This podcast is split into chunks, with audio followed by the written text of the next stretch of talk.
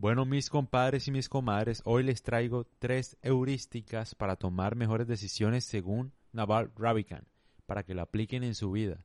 Obviamente la vida es muy compleja, ¿no? Y estas decisiones pues no siempre se pueden tomar a punta de heurísticas, porque obviamente el mundo tiene muchas opciones, ¿no? Pero generalmente pueden servir pueden servirles para tomar decisiones. ¿Qué es una heurística? Es como una forma de, una estrategia de tomar buenas decisiones, eh, como que facilitar la toma de decisiones, básicamente, a punta de estrategias. Entonces les traigo tres.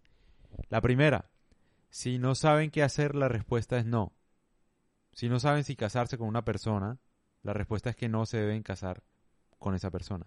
Deben seguir su instinto. Evolutivamente el ser humano ha desarrollado su capacidad de supervivencia a punta de instintos.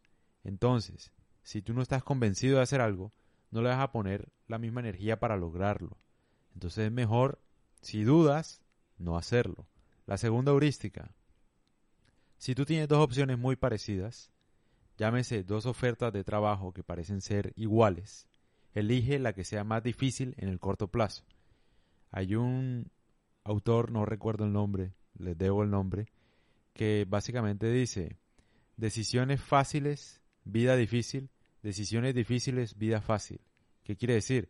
A veces uno se deja llevar por el camino fácil, decisiones fáciles tal, y eso lo que trae son problemas como vicios, qué sé yo, dificultades, inestabilidad, etcétera. Mientras que si uno toma decisiones difíciles, llámese hacer ejercicio, ayunar, qué sé yo, cosas como comer saludable, etcétera, que puede parecer bastante difícil de, crear, de crear el hábito, trae bastantes beneficios a largo plazo, llámese en temas de salud. Entonces, pues sí, si tienen dos opciones muy parecidas, llámese una oferta de trabajo, dos ofertas de trabajo o cualquier cosa, traten de elegir la que sea más difícil en el corto plazo. La tercera heurística, si ustedes van a tomar una decisión, tomen una decisión que los deje más tranquilos en el largo plazo, que sean más ecuánimes en el largo plazo, que tengan más paz, más tranquilidad. Piensen siempre en las consecuencias de las decisiones que están tomando y revisen si al final, si en 10 años, si en 5 años, si en 15, 20, 30, 30 años, ustedes van a estar más tranquilos con esa decisión que están tomando.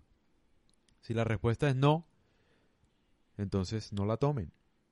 Es mejor porque nada, nada uno debe costarle la tranquilidad. Es decir, nada vale la pena. Nada vale la pena. Lo, más valioso que uno puede tener en la vida es la tranquilidad y la paz. Es mucho más probable que uno sea feliz si uno tiene paz. Entonces no la negocien por nada del mundo. Si no están convencidos que van a estar en un escenario más tranquilo en el futuro tomando una decisión, la respuesta es no.